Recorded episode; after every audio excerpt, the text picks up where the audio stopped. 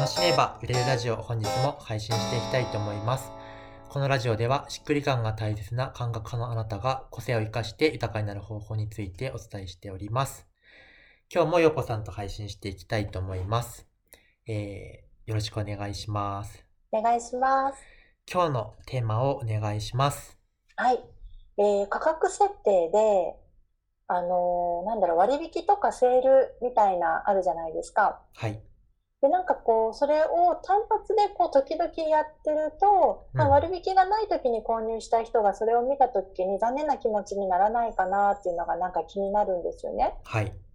うん。で、あの、私は前に、あの、買い物した時に、うん。あの、スタッフの方から聞いたことなんですけど、はい。えっと、そこあの、登山用品のモンベルっていう会社なんですけど、あの、まあなんか、クオリティはいいんだけど、お値段ももう別にそんな安くはない感じで、うんうんで、あーセールになることあるのかなと思って、うんうんなんかちょっと聞いてみたら、はい。あの、うちの会社は、その、セールをやらないんですよって言って、だからいつも同じ値段だから、あの、ん使っても一緒ですよって言われて、でそれ聞いてなんか私すごい安心して買ったんですよね。なるほど、なるほど。そうそうそう。だからなんか、うん、そういうなんかタイミングで、まあなんか、ね、ラッキーっていうのもあるけど、うん。あの、セールで、うん、買えるっていうのと、まあ定価で買うっていう、なんかそういう差があるのってどうなのかなっていうところをちょっと聞いてみたいと思いました。はい。まあ、それで言うと、その、まず、まあ、さっきのブランドみたいな話があったんで、その、ブランドとマーケティングっていうのが、まずそもそも、えー、考え方としてありまして。マーケティングっていうのは短期的な売り上げを最大化するっていうために、セールをやったりとか、まあ、それこそ場合によっては、その、煽りをかけるみたいな感じだったりとか、えーそういう手法によって短期的な売り上げを増すための戦略をやっていくのが、まあ、マーケティングだったりするわけなんですよね。うん。で、ブランドっていうのは、その会社の一貫性とかっていうところに信頼を持ってて、仮にセールがなかったとしても勝手に売れていく、その長期的な積み上がっていくような、えーファンっていう、ファンっていうか、そのブランドを愛している人を、えー作っていくっていうのはブランドの考え方としてあって、そのブランドとしての哲学っていうところに対して、えっ、と、共感してくれる人を集めながら、勝手に売れていくぐらいの、他、他では絶対買いませんという層を作っていくのがブランドっていうものなんですよね。うん。そのブランドってことを考えるときに哲学が大事で、その哲学に自分はどの、何のためにビジネスやってて、えどうなってほしいのかって哲学に合わせて全ての設計をしていくっていうことなので、その、じゃあそれ、その会社、さっきの、えーモンデル、モンベルだったら、えーそれが価格設定っていうところに哲学があって、それが仮に短期的な利益よりもそれが大事だっていう哲学のもと、まあ、そういう方針を、ま、やっているんでしょうと。いうことですね。だからその、それは価格に限らずそのブランドの戦略っていうのは哲学から、えー哲学に反することは一切やらないっていうことをやることによって長期的な信頼を優先するっていうのが、まあ、ブランドだったりするわけですね。ほって言った時に、うんと、まあまあ、そういう話はそういう話でありますよと。だからその、そういうブランドとか長期的な施策、施策っていうのを大事にしたい時に自分が大事にしたいことがあるのであれば、それは短期的な利益を差し置いてそれをやるという、例えばそれが値段というところにこだわりがあるなら、まあそういうことを取り入れるという、えー、まあ人もいますと。そういうやり方もありますっていう、えー話がありまして、で、その上で普通に価格設定の話に戻りますと、うんうん、そうですね。それもどう考えるかですけど、うんと、目的次第っていうのがありますよね。で、目的としては、まず価値を感感じてくれた人が商品を買うっていう、まあ、話があるので、価値を伝えるっていうところに対して、こちら側が、あの、コストとかエネルギーを割いて、えー本当は例えば3万円なんだけど5000円っていうのをこっちがリスクを背負って提供することによって、価値を知ってもらって、で、価値を自覚してくれた人は、じゃあ本商品とか、後ろの商品をえー検討する材料が手に入ったから検討してくださいよって話だったりするんで、うんうんと、基本的にその目的は価値を知ってもらった人に値段を払ってもらうっていうことが目的になってくるんですね。で、割引セールをしなくても買う人っていうのは価値が伝わっているので、うんと、まあそれ、価値を伝わっている人は、まあお金を払ったらいいわけですよ。価値を伝わっている人、価値をが伝わっているかどうかわからない人が手に取る機会として、まあ、セールスをやったりするわけですけど、うん。うんと、僕の場合だと、だから2回目以降は、セールス、セールの価格では基本売らなかったり、えー正価格じゃなかったにしても、1回目と2回目、初めての人と2回目以降の人は値段を分けるってことをやってまして、うん。それは価値を知っている人はお金払ってほしいからですね。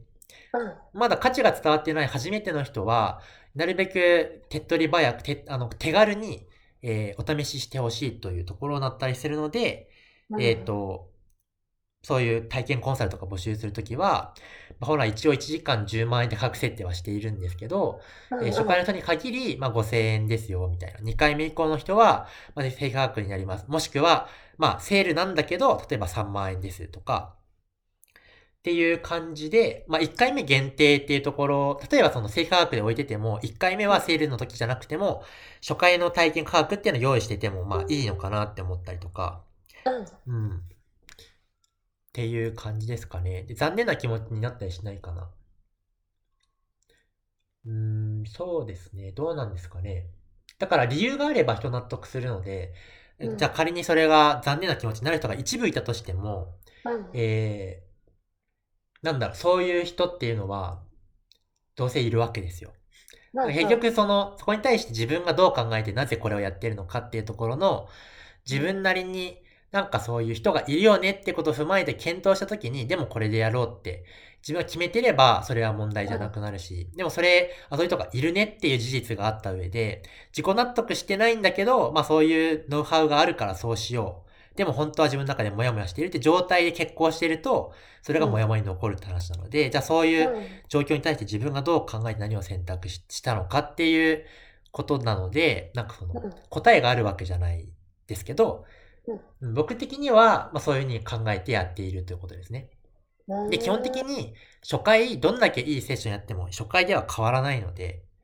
うんうんうん。あの、それが5000円でも、まあ、一応定価10万円なんだけど、その定価10万円の価値を受け取れるっていう風になるために、やっぱり1年とか受けてもらわないと、結局その価値を受け取れないわけですね。うんうん。だからまあ初回は一回その顔合わせというか、お互いの相性とか、価値を感じてもらう機会として、えーまあこちらが、えっ、と、まあリスクを取って、まあ、安くして提供するわけだけど、まあ、その10万円を払って受けると覚悟ができている人は、その10万円払って受けてもらっても別にいいわけで、うんうんみたいな風にちょっとまとまってないかもしれないけど、そんなに考えてます。なるほど。目的次第っていうのと、うんあと自分がどういうつもりでやるかっていうのと、うん。あと一回じゃ変わらないっていう、続けてやることでうん。価値や変化を受け取ることができるよっていう、うん、そこを押さえておけば、まあ迷う必要ないのかなと思いました。うんうんうんううん。んですね。うん。うん。うん。うんそんな感じでしょうか。なるほど。なんか、うん、あのーそう、一回、一回で変わることもあるけど、変わらないこともあるよなっていうのを、こちら側がちゃんと知っておくっていうのはすごく大事だなと思いました。そうですね。うん。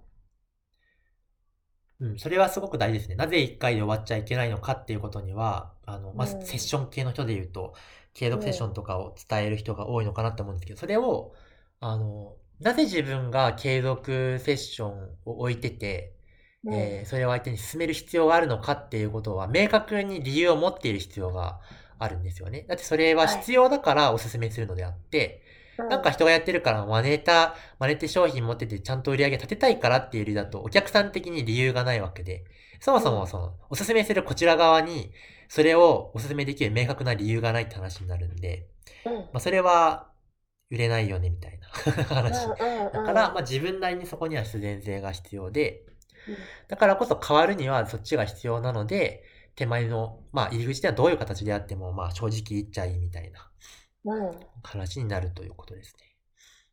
なるほど。常に自分のことも自分のサービスのことも見つめ